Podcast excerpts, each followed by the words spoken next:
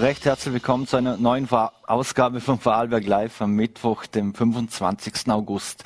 Heute in der Sendung äh, dürfen wir später begrüßen Johannes Pfefferkorn, den Hotelier aus Lech, mit dem wir über die aktuellen Corona-Maßnahmen und äh, sprechen wollen und auch eine Bilanz über den bisherigen Sommer ziehen. Doch jetzt kommen wir zurück ins Studio, wo ich Daniel Zadra, Landessprecher der Grünen, begrüßen darf, über den, mit dem wir über die letzten Tage sprechen wollen und vor allem, was da in der Koalition los war äh, mit den schwarzen Partnern im Lande. Vielen Dank für den Besuch im Studio. Herzlichen Dank für die Einladung. Herr Zadra, Sie haben ja gegenüber der APA gesagt, dass man sich mit Landeshauptmann Wallner ausgesprochen hat, äh, speziell in Bezug auf die S18 und der Koalitionszwist jetzt ausgestanden ist. Wie konnten Sie den Landeshauptmann denn besänftigen? Ja, wir haben grundsätzlich eine sehr gute Arbeits äh, Atmosphäre und ein gutes konstruktives Klima. Äh, bei der S18 muss man vielleicht ganz kurz nochmal Revue passieren lassen, was ist geschehen. Es hat unterschiedliche Beschlusslagen im Bundes- und im Nationalrat gegeben. Im Bundesrat äh, gab es auch einen, eine Abstimmung, was man als Koalitionsbruch werten könnte. Es gab dann eine Reparation im Nationalrat, wo eine Vier-Parteien-Allianz, auch die ÖVP, darunter Nationalrat Sieber und Kopf, äh, einen Antrag beschlossen haben, der die Bundesministerin Gewessler aufruft, die S18 Bodensee-Schnellstraße und die verbleibende CP-Variante zu evaluieren und auch Alternativen sich anzuschauen. Das war Stein des Anstoßes und wir von Landesseite, also als Landesgrünen, sagen ja schon seit längerem, wenn man sich die Situation anschaut, dann braucht es auch schnellere Maßnahmen, umweltfreundlichere Maßnahmen und kostengünstigere Maßnahmen, die die Bevölkerung gerade in Lustenau ich selbst mhm. bin Lustenauer. Ich wohne 200 Meter vom Engelkreisverkehr entfernt. Ich kenne die Situation äh, aus der tagtäglichen mhm. Arbeit, aus Spazierengehen. Meine mhm. Tochter lernt dort das Fahrradfahren. Also ich kenne die Situation. Es braucht schnellere Maßnahmen und das ist ganz abgesehen davon, ob dann irgendwann vielleicht eventuell eine Straße kommt, von der wir seit dem Jahre 1964 diskutieren. Also 20 mhm. Jahre älter ist dieses Projekt, als ich es bin. Mhm. Und äh, auch die, die jetzt noch wenigen verbliebenen Op Optimisten, was diese mhm. Straße anbelangt, die sagen ja auch selbst schon, in 20, 30 Jahren im besten Fall. Mhm. Und da können wir doch nicht warten. Und da haben wir von grüner Seite auch Vorschläge gemacht, die schneller wirksam mhm. sind. Und da gab es dann eine unterschiedliche Interpretation des Arbeitsübereinkommens. Äh, wir haben das mhm. äh, klargestellt, wir haben auch gezeigt, die Stelle, wo genau dieser Punkt festgeschrieben ist, dass man parallel dazu zu einer Vorbereitung eines Verfahrens für die, für die UVP-Verträglichkeitsprüfung der CP-Variante auch schnellere Maßnahmen angesehen und umgesetzt werden. Das haben wir besprochen in aller Ruhe, da sind wir übereingekommen. Es wird auch ein Gespräch von Bundesministerin Gewessler mit dem Landeshauptmann Wallner geben, wo die Einzelheiten noch einmal besprochen werden, der Fahrplan akkordiert wird und natürlich das Land auch als Partner in die Evaluierung und in die alternativen Planung einbezogen wird. Mhm. Jetzt haben Sie gesagt, Sie haben andere Alternativen, Vorschläge etc. vorgestellt und gemacht. Also es gibt, hat es sogar Pressekonferenz etc. dazu gegeben. Ähm, aber läuft man da nicht Gefahr, wieder dass jetzt noch mehr Stillstand wieder reinkommt in das ganze Projekt. Da ist die letzten Jahrzehnte nichts passiert.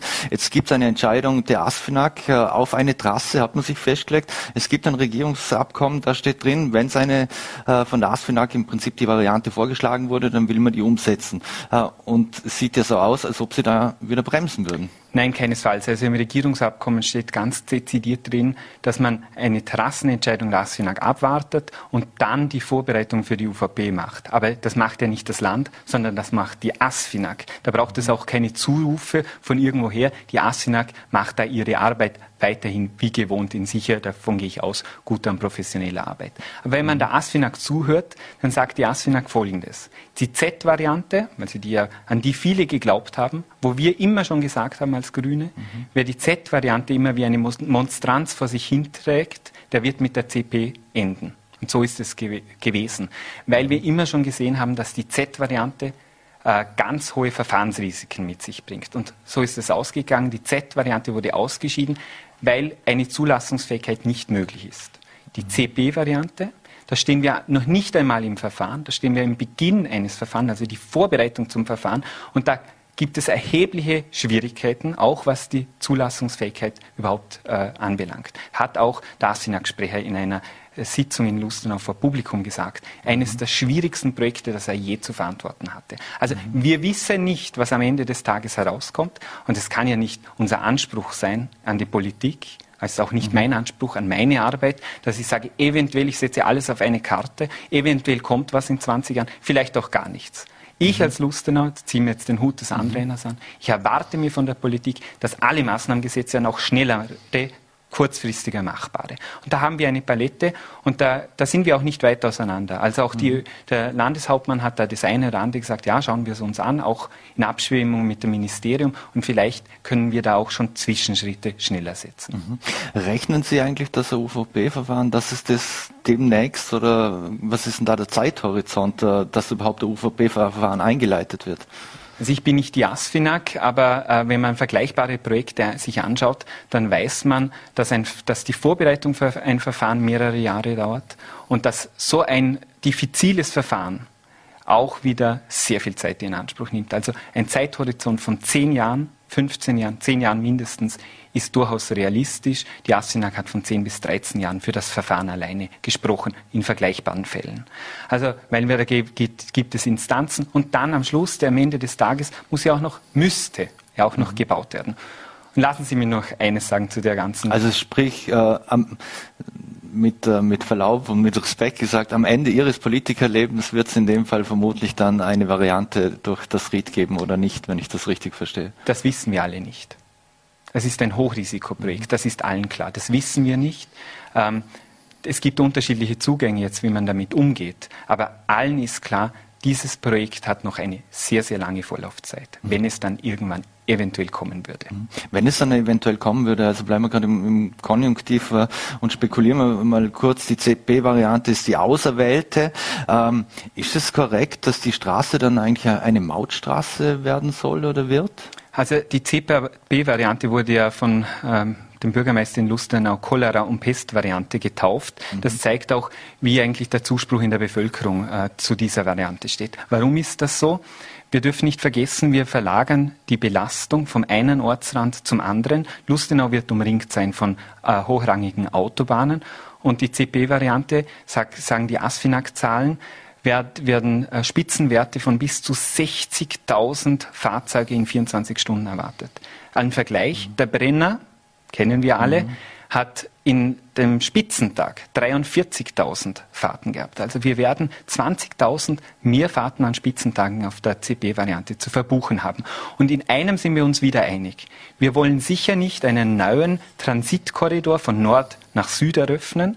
Das würden nur die Tirolerinnen und Tiroler freuen, die da ja händeringend kämpfen gegen diese Transitlawine, die aus dem Norden mhm. und aus dem Süden äh, quasi Tirol überrollt. Und das wollen wir nicht. Also wir wollen keinen zusätzlichen Verkehr äh, anziehen, der nur durch, äh, durch Vorarlberg, durch Dornbirn, durch Lustenau, durch Höchst, den Ortsteil Bruck ist da sehr betroffen, äh, praktisch überrollt. Und das wird auch in der Evaluierung sicher angesehen, wie viel zusätzlicher Verkehr ist mit dieser Variante zu verzeichnen. Mhm.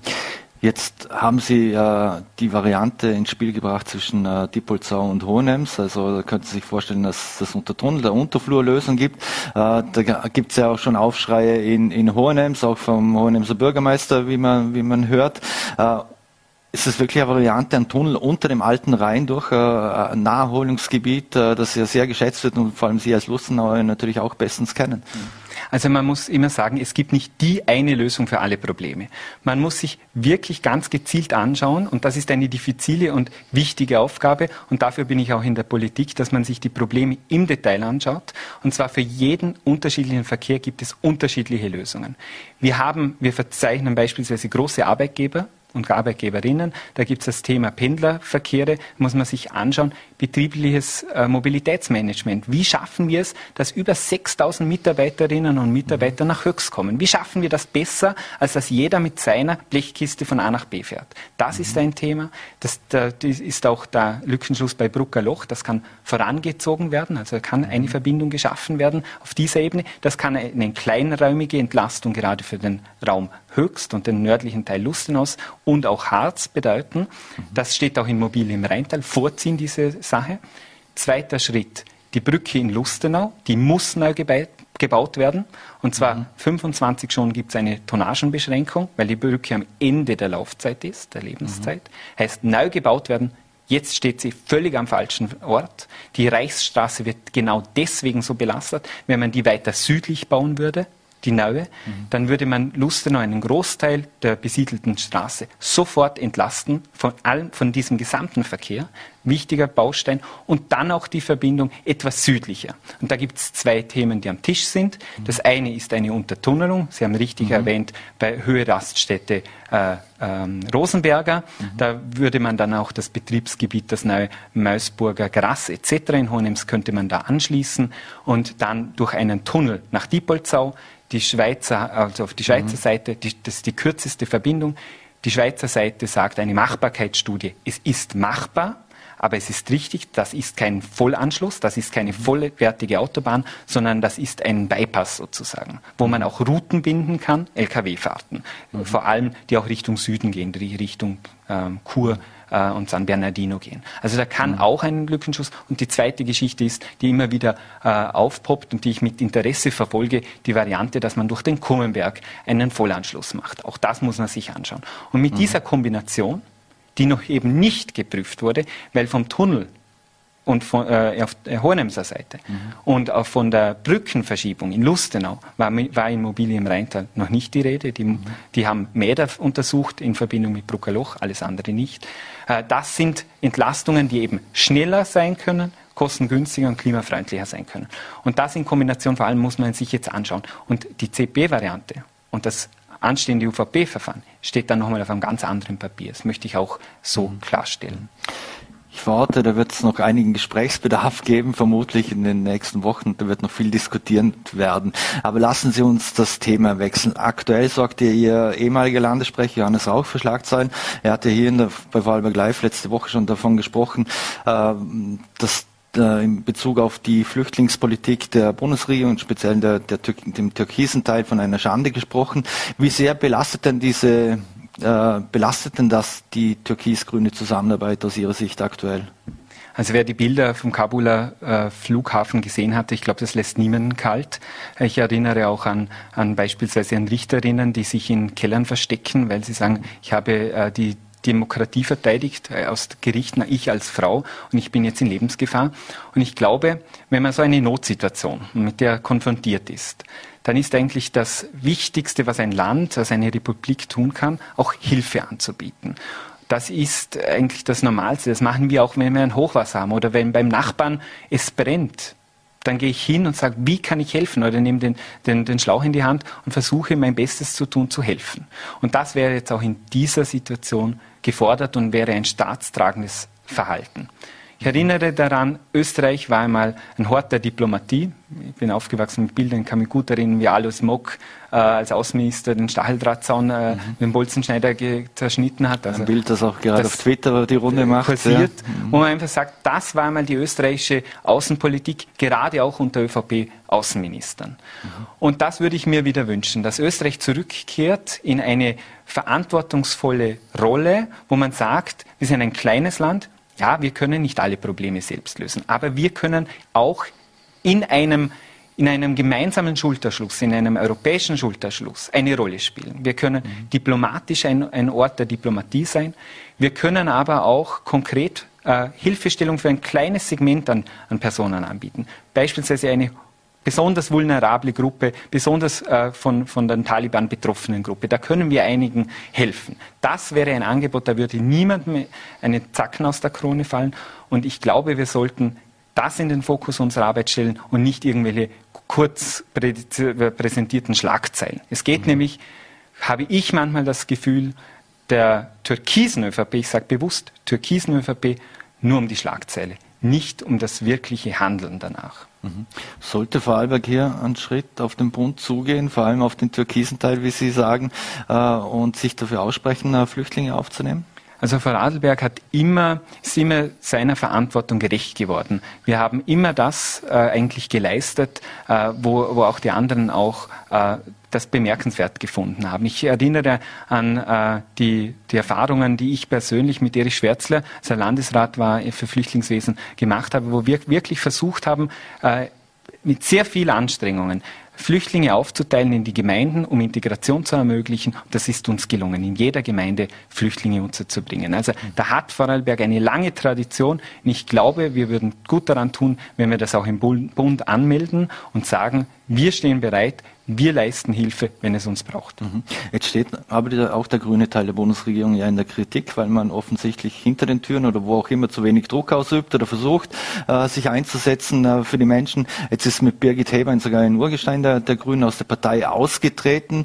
Ähm, das kann man offensichtlich auch bei der grünen Basis im Vorarlberg zum Teil nachvollziehen, äh, wie wir heute in den VN nachlesen konnten. Ist das auch ein bisschen ein Zeichen, dass Ihnen langsam die Basis ein bisschen wegbröckelt? Also bei uns in Vorarlberg, und da habe ich einen sehr guten Einblick, da stehen wir äh, sehr gefestigt da. Wir im Gegenteil, wir erfahren, dass wir zusätzliche Eintritte haben in der Partei. Wir haben Zuspruch gerade aus den Talschaften, das freut mich ganz besonders. Ähm, und den Menschen ist durchaus bewusst, in welcher Lage wir uns befinden. Wir sind äh, wir haben einfach die Situation in Österreich im Nationalrat derzeit 55 Prozent türkisblau. Das ist ein, ein Faktum. Und wir machen unsere Arbeit und versuchen, unsere Themen voranzutreiben. Und die ÖVP, der türkise Part der ÖVP, macht manchmal die, die nächste Scheindebatte. Also ich erinnere an Scheindebatten, die, wo man ja nicht mehr ernst nehmen konnte, was Abschiebungen beispielsweise anbelangt, nach Kabul mhm. abschieben. Das war, das war eine reine Scheindebatte. Mhm. Uns geht es darum, dass wir tatsächliche äh, politische Arbeit leisten. Wir haben äh, riesengroße Herausforderungen, vor denen wir stehen. Der, die, die ganze Kiste, der, die, der Klimakollaps mhm. steht vor da der kommen Tür. Wir, gleich noch dazu. wir müssen da was machen. Mhm. Und da spüre ich eine, einen starken Rückenwind äh, aus der Basis. Mhm. Ja, die Basis wünscht sich, dass man das auch den Türkisen mal ausrichtet, aber die, die, aber die Basis steht auch ganz stark äh, bei uns und unterstützt uns. Im Land bilden Sie jetzt mit der Eva Hammer eine sogenannte Doppelspitze. Äh, wie läuft denn das bisher? Wie funktioniert das Zusammenspiel zwischen Ihnen beiden? Ganz ausgezeichnet. Also wir haben uns das ja bewusst ausgesucht. Wir kennen uns auch von der Arbeit gerade auf Clubebene davor. Das funktioniert sehr, sehr gut. Wir sind unterschiedliche Menschen, unterschiedliche Charakteren und wir ergänzen uns ausgezeichnet. Also ähm, ich könnte mir nichts Besseres vorstellen. Die Arbeitsatmosphäre ist sehr bereichernd. Wir ergänzen uns. Äh, wir bereiten gerade äh, einige äh, Öffnungsschritte auch der Partei vor. Das haben wir auch angekündigt. Und da spüren wir von allen Seiten sehr viel Unterstützung und das tut gut und stärkt den Rücken. Mhm. Wie herausfordernd ist es aber für Sie und für Eva Hammerer jetzt zum Beispiel, dass Johannes Rauch und Katharina Wiesflecker als Landesräte bis zur nächsten Wahl weitermachen oder bis zum Ende der Legislaturperiode weitermachen wollen und es so gesehen keinen fliegenden Wechsel gibt, weil Sie könnten ja dann auch mit einem sogenannten Landesratsbonus oder was auch immer in den nächsten Wahlkampf starten. Das ist ja äh, viel schwieriger. Warum können die beiden nicht loslassen? Es ist ganz im Gegenteil. Also wir sind, wir sind in der unglaublich privilegierten Situation, dass mit Johannes Rauch und Katharina Wiesflecker zwei Politikerinnen uns zur Seite stehen, die einen unglaublichen Fundus an Handwerkszeug, aber auch an Wissen haben. Und ähm, es ist nicht so, es kennt man ja, es ist eine schwierige Situation, ein, Generationenübergang in, aus, kennt man aus Betrieben. Bei uns ist es im Gegenteil ein, ein, eine große Unterstützung. Wir arbeiten gemeinsam. Johannes, Katharina unterstützen uns unglaublich, lassen uns unsere eigenen Schritte aufsetzen. Und ich erinnere gerade, gestern war auch in den Vorarlberger Nachrichten ein großer Bericht über die Leistungen äh, im Pflegeheim, was Corona anbelangt. Da hat man Katharina Wiesfleck ein ausgezeichnetes Zeugnis ausgestellt gerade in so einer herausfordernden Situation wie der Corona-Situation wäre man mhm. nahezu äh, wäre es fahrlässig, auf so ein Wissen äh, und diesen Erfahrungsschatz zu verzichten. Also wir arbeiten ausgezeichnet zusammen. Ich fühle mich sehr privilegiert in mhm. der Situation. Auf den Erfahrungsschatz müssten Sie ja nicht verzichten, wenn Sie, wenn Sie in beratender Funktion oder in einer anderen Funktion wären. Aber äh, wir hatten das Sagen bei den, bei den Grünen, weil in den entscheidenden Fragen, da ist das ganze Spotlight im Prinzip äh, äh immer auf Wiesflecker und Rauch. Äh, da widerspreche ich Ihnen vehement. Wir haben eine gute Aufteilung. Wir sind jetzt für die Agenten der, der Landespartei zuständig. Wir koordinieren die Gemeindegruppen. Das macht Eva und ich äh, gemeinsam mit unserer Landesgeschäftsführerin Jessica Bösch ausgezeichnet. Und Johannes und Katharina kümmern sich um die tagtägliche Arbeit, die in der Landesregierung gemacht werden muss. Ich frage mich ja manchmal, äh, wie die Wunderwutzis, die Maras und Co. alle ihre Jobs unter einen Hut bringen. Äh, diese 24 Stunden müsste man zeigen. Ich gehe eher mit dem Motto hinein, diese Jobs, die ich übernehme, möchte ich auch voll und ganz erfüllen können, eine gute Arbeit abgeben. Und wir haben uns wunderbar die Ressorts aufgeteilt, wer zu was zu tun hat. Und mit Johannes und Katharina haben wir eine ausgezeichnete Arbeitsatmosphäre. Mhm. Wäre es für Sie nicht auch wichtig, diese Erfahrung zu sammeln, eben in der Zusammenarbeit mit der Landesregierung? Man, man erinnert sich an Gespräche zurück auch mit Johannes Rauch, der, wo er erstmals in die Regierung äh, äh eingetreten aufgetreten ist, für den es ja auch Neuland war. Wissen Sie, ich bin 36 ähm, und ich habe äh, noch einige Berufsjahre vor mir, äh, alles zu seiner Zeit. Ich sammle jetzt ganz viele neue Erfahrungen als Landessprecher. Mhm. Sie haben vorhin den Klimawandel angesprochen. Jetzt gibt es äh, große Ziele, auch bis 2030. Ähm, können wir das schaffen, diese Klimaziele zu erreichen? Also Sie haben recht, wir haben uns als Österreich äh, hohe Ziele gesetzt, auch europäische, mhm. äh, die Europäische Union hat sich hohe Ziele gesetzt. Wir müssen die schaffen. Es ist einfach so, wir sehen es. Ähm, die Einschläge werden immer in kürzeren Abständen sichtbar. Ich erinnere an die Brände im Süden Europas, die Hochwasserkatastrophe, den Tornado in äh, Tschechien hat man schon vergessen oder was in, in Kanada geschehen ist mit den Hitzerekorden. Und auch die Kipppunkte werden immer schneller erreicht. Und wenn diese Kipppunkte erreicht werden, dann geben wir praktisch das Zepter, das Handlungszepter aus der Hand und das dürfen wir nicht zulassen. Daher gilt es, alles daran zu setzen, alle Projekte auf Klimarelevanz zu überprüfen, auch äh, klimaschädliche Subventionen und als nächster Schritt die ökosoziale Steuerreform in die Wege zu leiten und umzusetzen. Mhm. Wir haben vieles erreicht. Erneuerbare Energien, Ausbaugesetz. Wir haben 17,5 Milliarden für den Bahnausbau etc. etc. Gibt es viele Projekte. Ähm, und ganz konkrete Antwort, ja, wir schaffen das, aber da braucht es alle dazu. Mhm. Was sagen Sie Menschen, die Sie fragen, äh, was es überhaupt bringt, wenn Österreich sich so hohe Ziele setzt und die EU und wir diese dann schaffen und alle anderen im Prinzip nicht mit, mitmachen? Wir als kleines Österreich. Mhm. Wenn wir überlegen, in äh, China werden gerade hunderte kalorische Kraftwerke zum Beispiel gebaut und, und ähnliches. Ähm, was bringt das? Also es bringt sehr viel. Als kleines Land, ist, äh, als kleines Land können wir vorpreschen, wir können Pionier sein, wir können auch Entwicklungsarbeit für andere leisten, die dann auf andocken. Das ist auch eine Chance für unsere Wirtschaft, äh, by the way. Mhm. Also wir müssen dort ja Pioniere und Innovationsführerinnen und Führer werden und bleiben. Äh, und wenn man sich die Statistik ansieht, dann ist Österreich im EU-Schnitt eben nicht der Musterschüler, sondern in der Vergangenheit, gerade im Bereich Verkehr, das Segment Verkehr, sind wir stark zurückgefallen. Und da gilt es jetzt auch wieder Anschluss zu finden an die Spitze und das macht Leonore Gewessler mit ihren Vorgaben ausgezeichnet. Da müssen wir wieder an die Spitze kommen und wenn ich mir die Sachen, Sie haben jetzt China erwähnt, wenn man anschaut, was in China derzeit auf dem Solar- und PV-Markt los ist. Also die bauen aus, da können wir nur mit den Ohren schlackern. Also meine Prognose ist, dass es den Schalter umlegen wird und dann wird China, und die haben ganz andere politische Rahmenbedingungen, die möchte ich nicht, mhm. aber die haben andere Rahmenbedingungen. Und wenn dort umgeschalten wird und plötzlich äh, ganz stark in die Elektromobilität wird schon gemacht, mhm. investiert wird und so, dann müssten wir schauen, dass wir nicht den Anschluss verlieren. Und in diese Situation möchte ich nicht kommen. Mhm. Ich möchte Pionier bleiben. Mhm.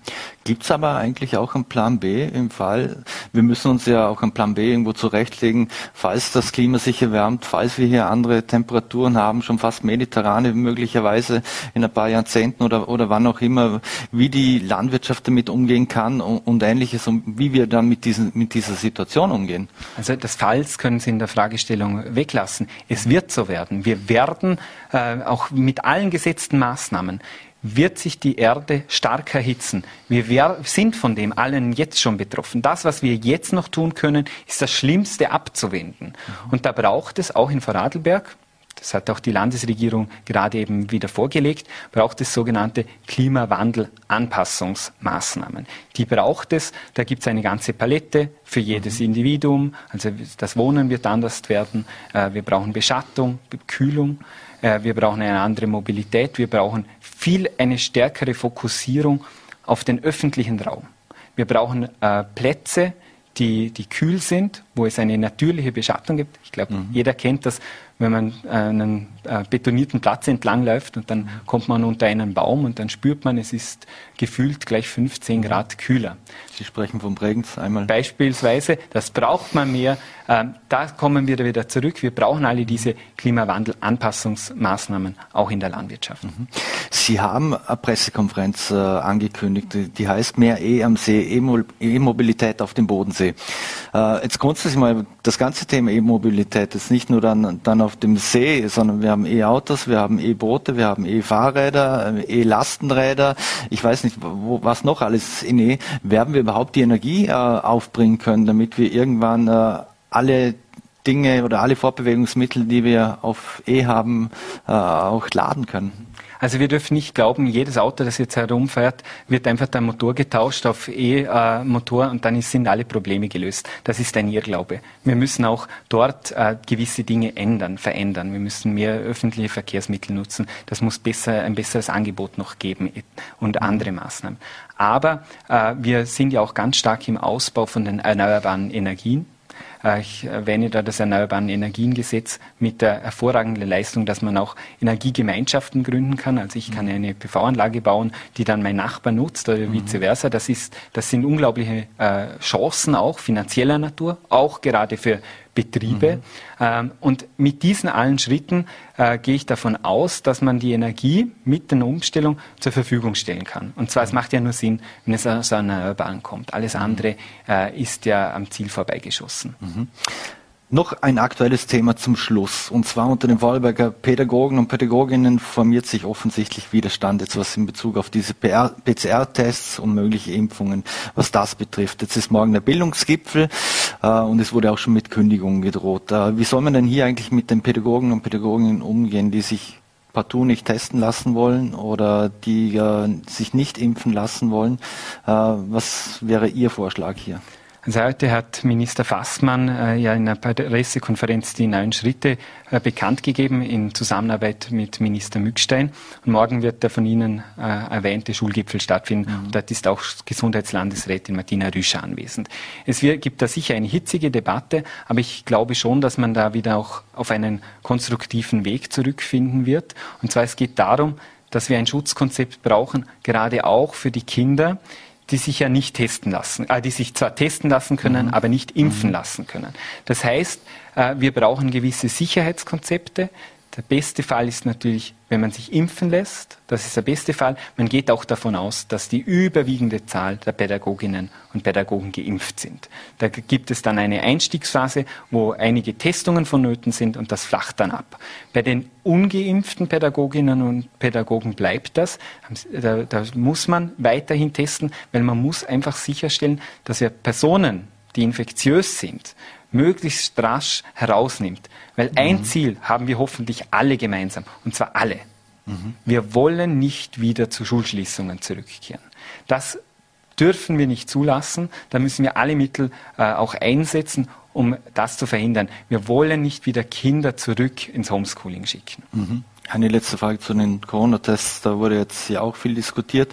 Da sollen die für Ungeimpfte kostenpflichtig werden? Ja oder nein? Wie ist Ihre Position dazu? Zum jetzigen Zeitpunkt ja. Aber später, also im Spätherbst, Anfang Winter, wird man sich die Situation neu äh, anschauen müssen, neu evaluieren. Da muss man dann sagen, ähm, vielleicht braucht es auch einen Beitrag bei den, bei den Testungen. Daniel Sadra, vielen Dank für den Besuch bei Wahlberg Live im Studio und bleiben Sie gesund. Herzlichen Dank für die Einladung. Dankeschön.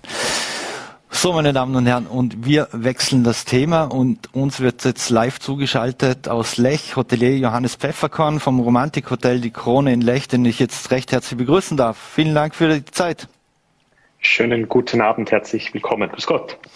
Herr Pfefferkorn, äh, nach der sehr schwierigen Wintersaison, äh, mit welchen Erwartungen sind Sie denn in diese Sommersaison gegangen und was wäre denn kurz Ihre erste Bilanz dazu bis jetzt? Ähm, die erste Bilanz ähm, vom Sommer in Lech generell und auch in unseren Häusern ähm, ist so, dass es sehr schwierig angelaufen ist, wir aber dann profitiert haben durch eine Woche sehr, sehr schönes Wetter und bis jetzt einen sehr, sehr guten August hatten und glücklicherweise bis jetzt die Corona-Fälle sehr, sehr niedrig sind bei uns im Ort, weil natürlich auch 85 Prozent der Bevölkerung geimpft sind. Mhm. Konnten Sie auch feststellen, dass es viele heimische Urlauber in diesem Jahr, dass sie im Land geblieben sind, dass es sie in die Berge, in die Alpen gezogen hat, unter anderem auch zu, Ihnen? Äh, weil in der Stadtgastronomie hat man ja durchaus äh, sehr stark bemerkt, äh, dass es Rückgänge gegeben hat und nicht so angelaufen ist wie gehofft. Also wir haben sicher sehr, sehr viele ähm, einheimische Vorarlberger Gäste bei uns ähm, gehabt, aber das hat sich einfach in den letzten Jahren schon immer gesteigert, ähm, dadurch ja Lech immer attraktiver wird im Sommer und äh, wir profitieren einfach durch die Höhenlage ähm, und haben einfach angenehme kühle Nächte. Man kann ohne Klimaanlage sehr, sehr gut schlafen und das Angebot ist einfach sehr, sehr breit geworden in den letzten Jahren. Mhm. Wie wichtig waren denn für Sie und auch für Ihre Kollegenschaft so staatliche Unterstützung wie Umsatzersatz und Fixkostenzuschüsse etc.? Äh, wäre es ohne das äh, gar nicht gegangen? Also ähm, Umsatzersatz, Fixkostenzuschüsse, ähm, wenn eine eineinhalb Wintersaisonen ausfallen, ähm, das wäre äh, auf keinen Fall gegangen. Allerdings warten wir wie viele andere immer noch auf das Geld vom Land Vorarlberg. Es sind nicht alle äh, Zuschüsse versprochene bis jetzt ausgezahlt worden. Ähm, es äh, gibt überall noch Diskussionen. Ähm, mhm. Und wir hoffen doch, ähm, dass die Landesregierung jetzt mal ihren Versprechungen nachkommt und nach äh, mehr als eineinhalb Jahren ähm, beginnt, die Auszahlungen zu machen. Ich habe heute in den VN, glaube ich, gelesen, dass noch 14.000 Auszahlungen fehlen im Land Vorarlberg. Das ist immer weit hinten. Mhm. Ähm, und es wird dringend Zeit. Mhm. Woran hakt es da, weil da alles einzeln geprüft wird oder ist es also eine riesen Bürokratie dahinter oder woran hakt es da aus Ihrer Sicht? Also ähm, einerseits ist es sicherlich ein, ähm, ein Bürokratiethema. Andererseits ist man das in Vorarlberg sehr, sehr spät ähm, angegangen, weil man Rechtssicherheit vom Bund haben wollte, ähm, die es meiner Meinung nach bis jetzt immer noch nicht gibt. Ja, und ähm, es wird Zeit, ähm, jetzt äh, aus dem sogenannten Sommerschlaf ähm, aufzuwachen und wirklich ähm, äh, die Politik in die richtige Richtung zu drehen und auch die Basis für die kommende Wintersaison zu schaffen. Wie wichtig waren denn äh, Maßnahmen und äh, Dinge wie der reduzierte Mehrwertsteuersatz zum Beispiel in, in der Gastronomie, Gastronomie für Sie? Es ist ja immer noch offen, ob es diesen nächstes Jahr gibt. Also der reduzierte Mehrwertsteuersatz ist sicherlich ähm, die Förderung, ähm, wo jeder seines eigenen Glückes Schmied ist. Wenn ich mich bemühe und anstrenge und viel Geschäft habe ähm, und das auch machen darf, das ist die Voraussetzung dafür, ähm, äh, dann äh, hat man sicherlich eines der besten äh, Förderungstools, die es gibt. Ähm, und wir hoffen natürlich, dass das verlängert wird, ähm, weil wir ja bis jetzt außer eine halbe und eine sehr kurze Sommersaison im letzten Jahr äh, nicht viel Möglichkeit hatten, äh, diese fünf Prozent auch zu nutzen. Mhm.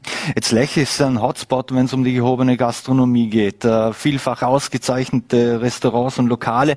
Hat sich das jetzt auch ausgezahlt, dass man in den letzten Jahrzehnten hier so viel in Qualität investiert hat? Ähm, die Investition in Qualität zeichnet sich meiner Meinung nach immer aus ähm, und es muss äh, uns im Tourismus gelingen, das weiter voranzutreiben, auch ähm, im Sinne des Klimawandels. Äh, wir sind da sehr, sehr, sehr gut dran und sehr weit vorne dran, weil Qualität ist ja nicht nur im Restaurant, sondern das ist wichtig auf der Skipiste. Das geht äh, um die Natur, um Bewegung von Menschen, das, das uns sicherlich jetzt hilft, dass wir uns immer schon selbst beschränkt haben. Mhm. Haben sich eigentlich Touristen ohne Wenn und Aber an die 3G-Regeln gehalten? Wie, wie, sehr, wie war die Akzeptanz und vor allem auch wie herausfordernd war für Sie da die Kontrolle? Die Kontrollen sind immer noch ähm, eine Herausforderung, wobei wir immer mehr geimpfte Gäste haben, ähm, die ähm, von einfach von vornherein äh, äh die 3G-Regel äh, befolgen und entsprechen. Aber es gibt natürlich immer wieder Gegner, und ähm, es gibt immer wieder Aufforderungen zu Tests und auch natürlich auch immer wieder mal einen unangenehmen Kontakt mit einem äh, unserer Mitarbeiter, der dann den Gast wirklich auffordern muss, auch zu gehen. Mhm.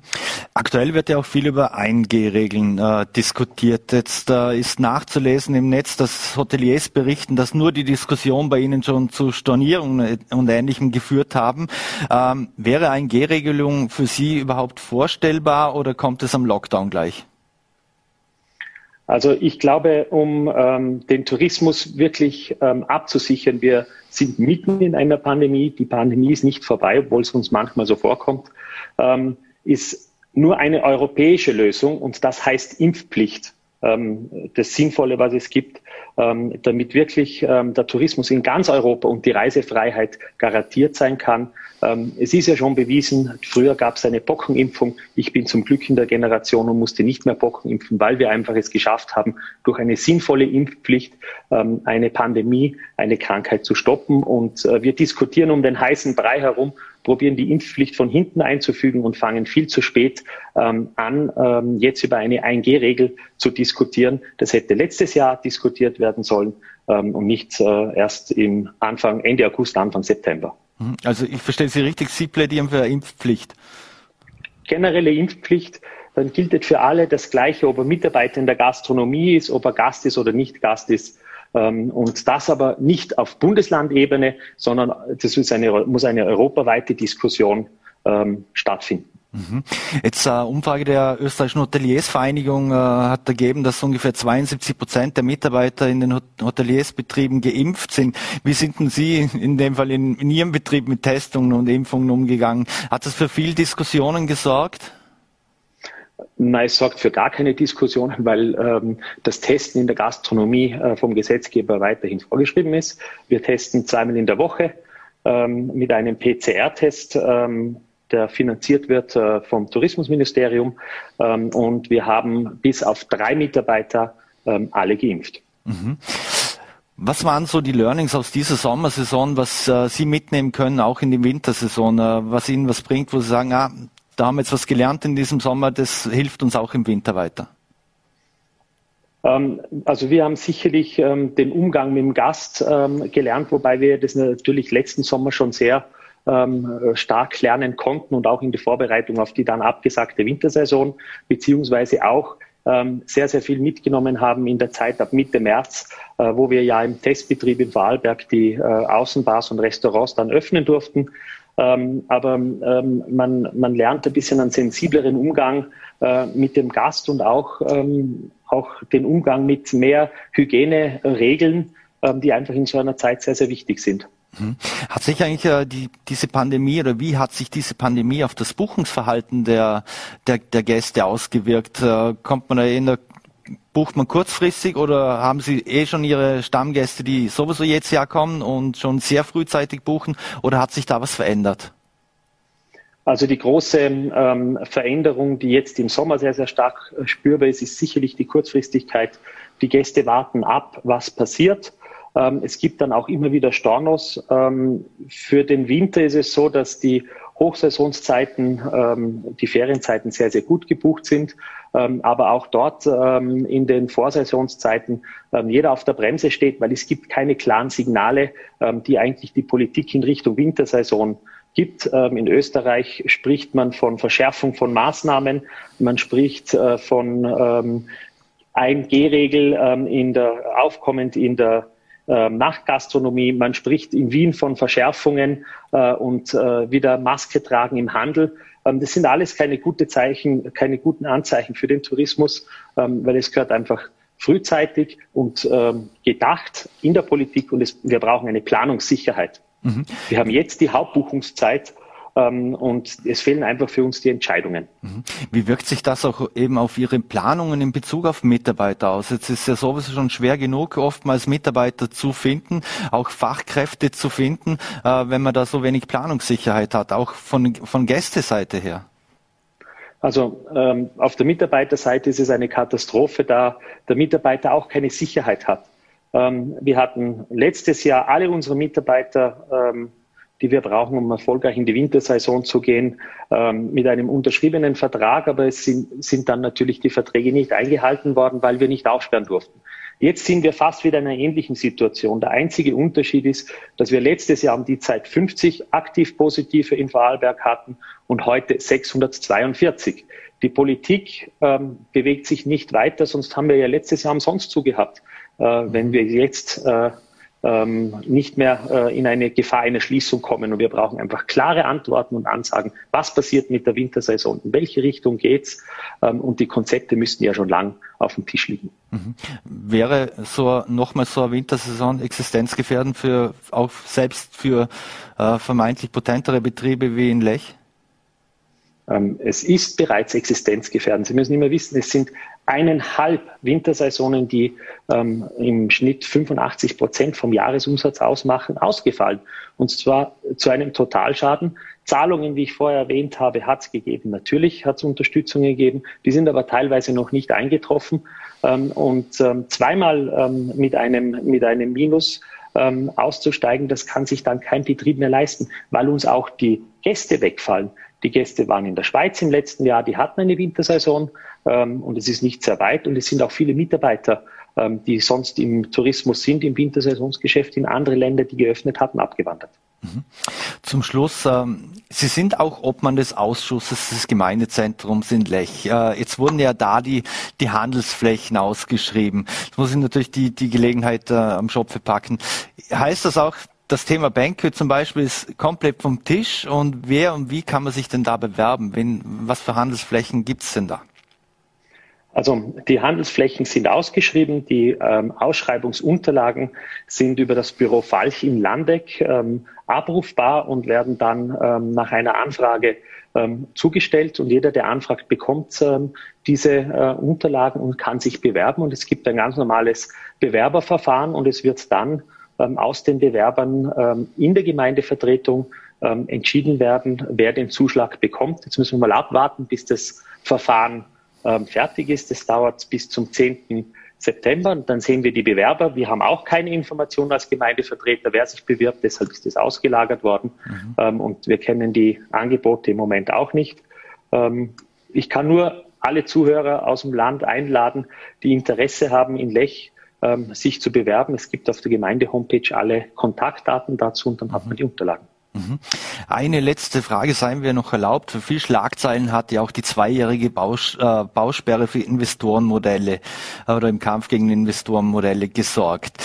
Ähm, Jetzt hat das Ganze ja Ablaufdatum. Was muss denn da aus Ihrer Sicht passieren, dass man hier auch wirklich nachhaltige Verbesserungen schaffen kann und nicht, dass es irgendwo leerstehende Luxuschalets gibt, äh, die nicht bewohnt werden über den halben Winter?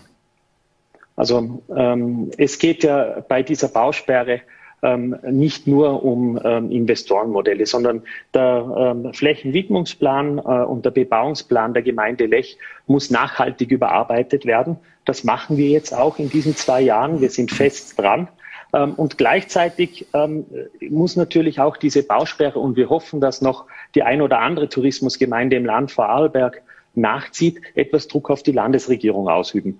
Ähm, es gibt diesen, äh, diesen Investorenmodell, Paragraph im Vorarlberger Raumplanungsgesetz und der gehört ähm, verändert.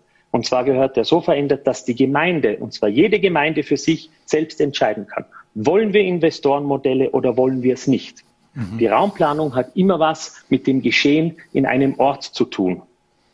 Und das weiß wahrscheinlich die Gemeindevertretung in einem Ort viel besser ähm, als, ähm, als ähm, mhm. eine Landesregierung oder sogar eine Bundesregierung, wie jetzt der Vorschlag erst von den ähm, NEOS gekommen ist.